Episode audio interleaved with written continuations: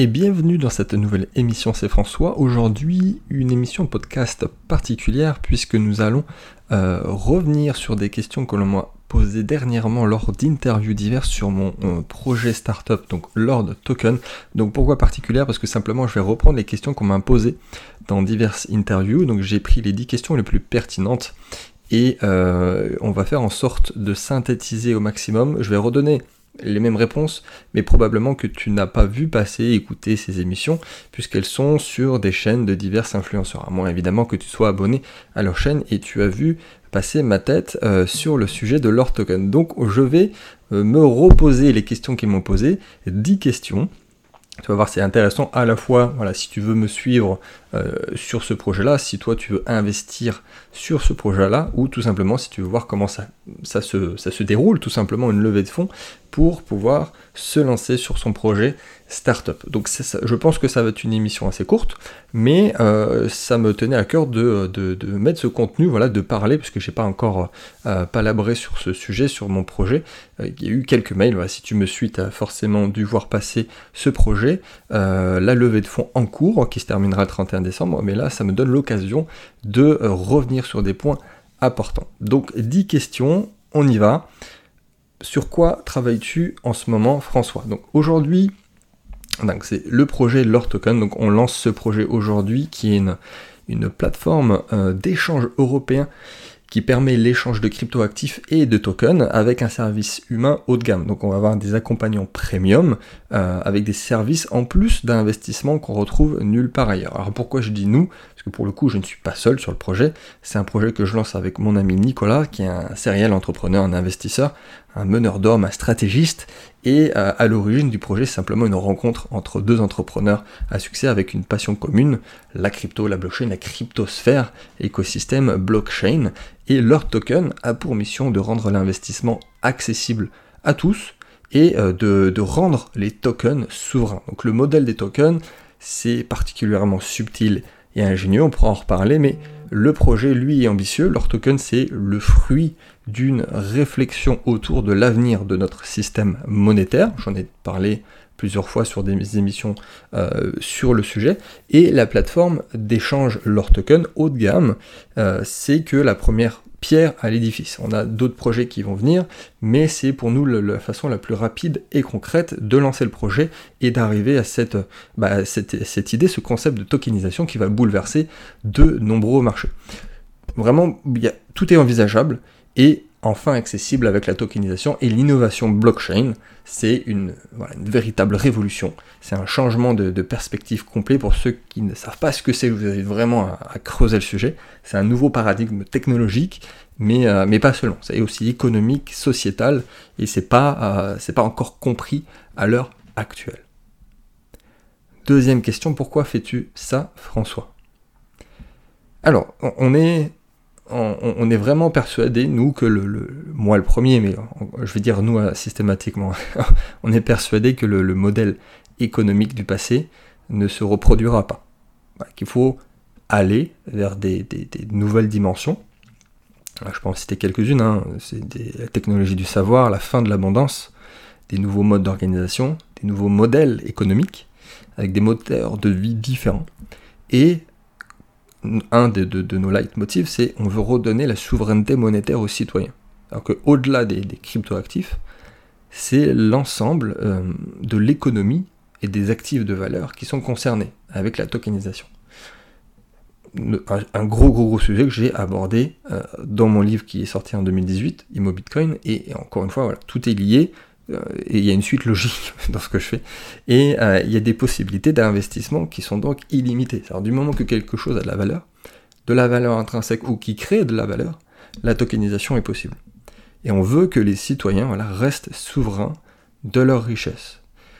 La, financiarisation de l'économie a mené euh, le monde dans une impasse monstrueuse. Là également, je t'invite à écouter des émissions précédentes euh, j'en ai fait plusieurs sur le sujet, sur la, financiarisation de l'économie. Et ça devient indispensable de changer de logique, de logique économique, et de reconsidérer les étalons même euh, de la richesse. Troisième question, pourquoi maintenant François? Alors premièrement, pour ceux qui, qui, suivent le marché crypto, les planètes sont vraiment alignées d'un point de vue purement euh, crypto-blockchain. C'est-à-dire qu'on lance le projet, euh, quasiment le timing est parfait à la semaine prise, dans une hype incroyable, c'est-à-dire qu'il y a le BTC qui explose, il y a la Banque Centrale Européenne qui a officialisé la création d'une crypto-euro, il y a PayPal qui lance son système de paiement crypto avec voilà, plus de 350 millions d'utilisateurs quand même. Euh, il y a les banques allemandes qui autorisent à détenir des cryptos depuis le mois de janvier, vraiment génial. Et, pareil aux États-Unis depuis juillet. Et, tout est frais, quoi. Le timing est parfait.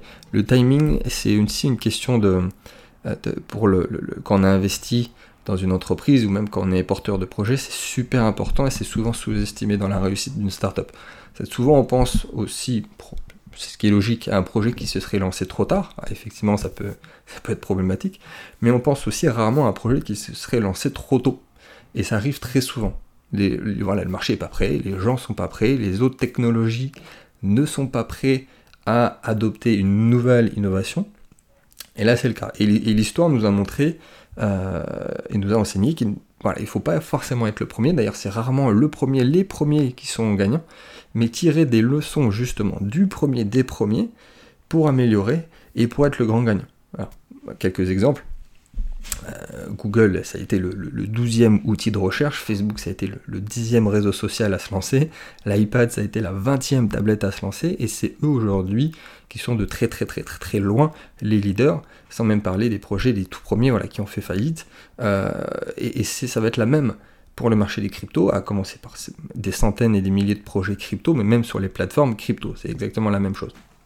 Donc d'un point de vue utilisateur, la technologie euh, on, a vraiment, on a, tout analysé euh, sur ce qui n'allait pas. Qu'on on s'est rendu vite compte, tout simplement déjà en termes d'utilisateurs, qu'il y a des freins potentiels à l'utilisation. Il y a par exemple l'ensemble des plateformes importantes sont toutes à l'étranger. Il y, a, vraiment une crainte à déposer les fonds pour beaucoup de personnes. Et euh, il, y a, quelques fois on a des problèmes avec les comptes, ce qui est normal, et on, se rend compte que on peut avoir on peut pas avoir une réponse rapide, on peut pas avoir une réponse, on peut pas avoir quelqu'un au téléphone, on peut pas avoir un retour par mail, c'est pas efficace. Quand on doit répondre, ben, on doit créer un support, on doit l'écrire en anglais, ça, prend du temps. Donc rien que ça, c'est euh, le, principe de SAV et de, la communication, c'est pas accessible à tout le monde.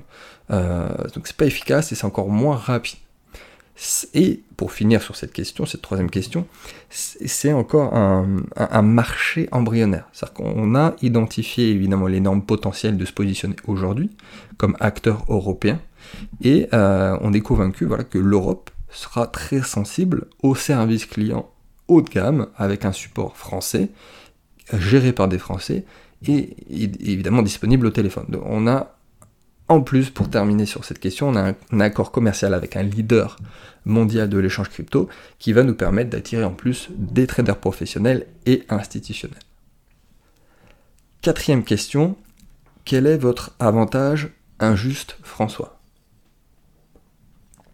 Très bonne question, euh, question d'ailleurs que je pose très souvent aux porteurs de projets, soit pour les aider, soit moi si j'ai envie d'investir sur une entreprise. Euh, je dirais, pour faire court, qu'il y a euh, trois points importants. Le premier, c'est le service 5 étoiles, qui est vraiment la, clé de voûte de notre projet. on est tous convaincus que l'Europe sera très sensible à un support client français.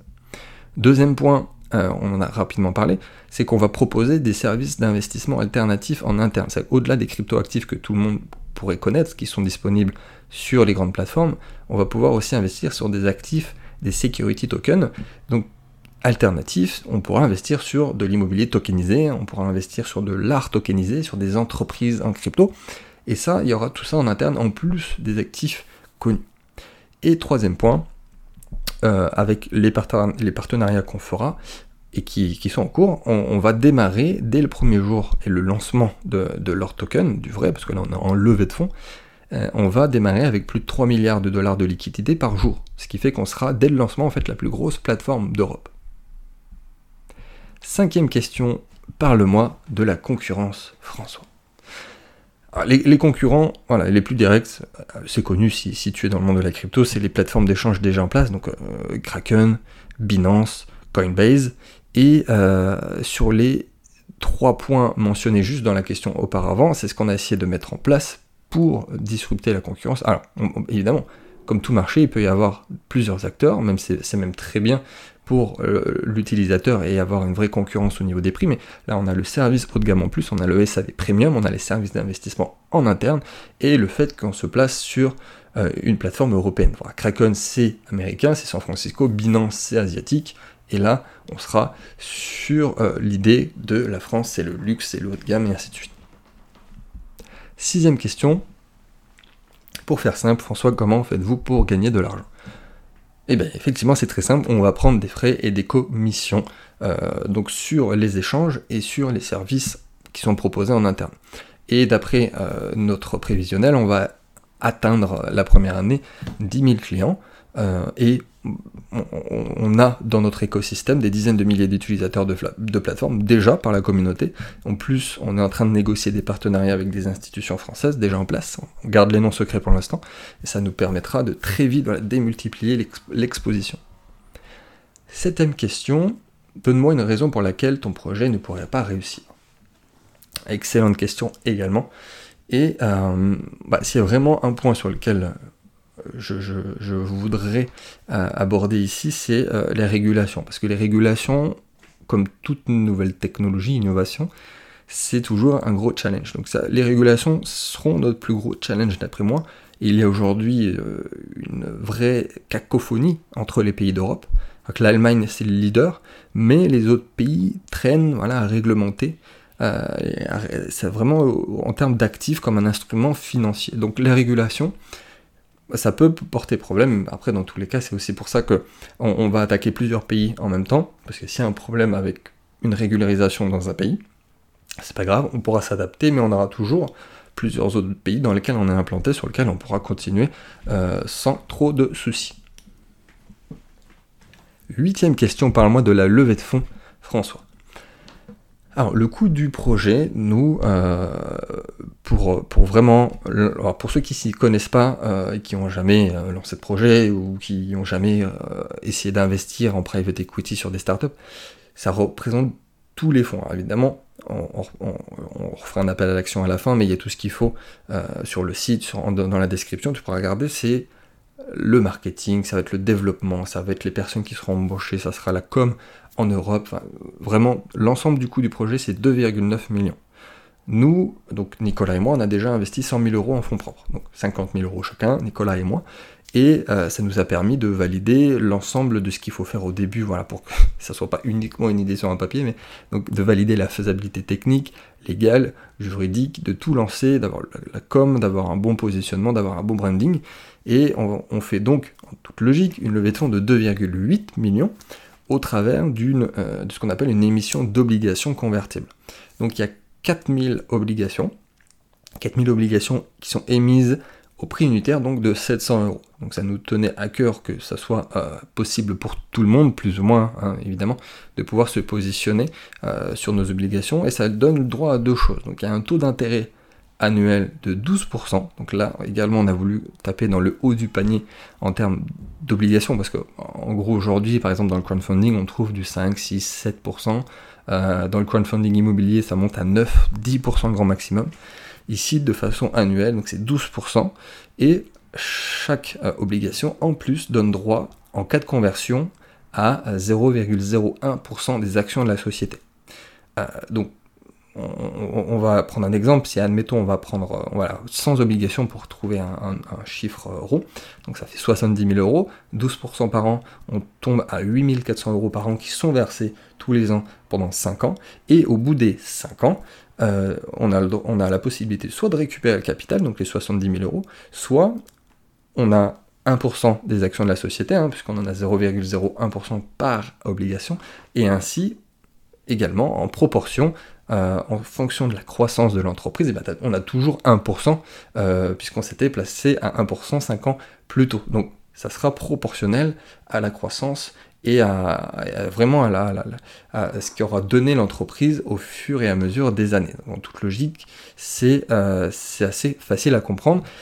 Une obligation convertible, c'est simplement un véhicule financier qui permet à l'investisseur de prendre part au projet d'abord en position de prêteur, dans notre cas c'est rémunéré à 12% par an, et ensuite avec le capital qui est transformé potentiellement en action à la fin du contrat. Et le détenteur de l'obligation, soit il souhaite récupérer son contrat, soit il peut devenir actionnaire. Alors juste pour terminer sur cette question-là, sur cette huitième question, on doit informer les auditeurs que cette offre, elle est réservée aux résidents français et qu'elle a fait l'objet de la création d'un document d'information synthétique qui a été soumis à l'AMF, l'autorité des euh, marchés financiers. Neuvième question, comment pouvons-nous investir dans Lord Token François? Et euh, eh bien là, tout simplement, rendez-vous sur le site, donc lordtoken.com, et vous, vous avez l'ensemble de toutes les informations nécessaires, à commencer par le pitch deck. Donc le pitch deck, euh, pour ceux qui ne connaissent pas le terme, c'est simplement le business plan qui est mis sous une forme de présentation, et vous avez tous les documents légaux pour investir sur le projet. Donc rendez-vous sur le site lordtoken.com. Dixième question, euh, une conclusion, un mot pour la fin sur ce projet vis-à-vis de, du contexte économique. Alors, on, croit euh, croit fermement, pour revenir sur des choses un peu plus abstraites et moins techniques, qu'en intégrant euh, les, êtres humains dans une économie réelle mondiale et en leur permettant d'entreprendre et d'investir leur argent, comme bon leur semble, ce qui n'est pas évident, surtout en 2020, tout le monde est gagnant. C'est-à-dire que les particuliers, les investisseurs, les sociétés, les industries sous-financées, et c'est littéralement un, nouveau monde de liquidité libérée, en toute transparence et en désintermédiation totale. Euh, et, vraiment réfléchis, réfléchis-y, euh, pense-y, essaye simplement euh, de le concevoir. Quand est-ce que notre liberté, c'est une vraie liberté, une liberté assumée, a été touchée ou, admettons, simplement atteinte? Le, pouvoir ici, il est littéralement redistribué avec l'innovation blockchain, avec la tokenisation, et le système monétaire et les services financiers actuels, ils sont extrêmement désuets et ils sont prêts à être bouleversés. Ça, c'est une certitude. Donc, avec cette innovation, ça touche tout le monde. Tous les, tous les produits qui étaient réservés à une élite financière pourraient être accessibles à partir de quelques centimes grâce à leur token.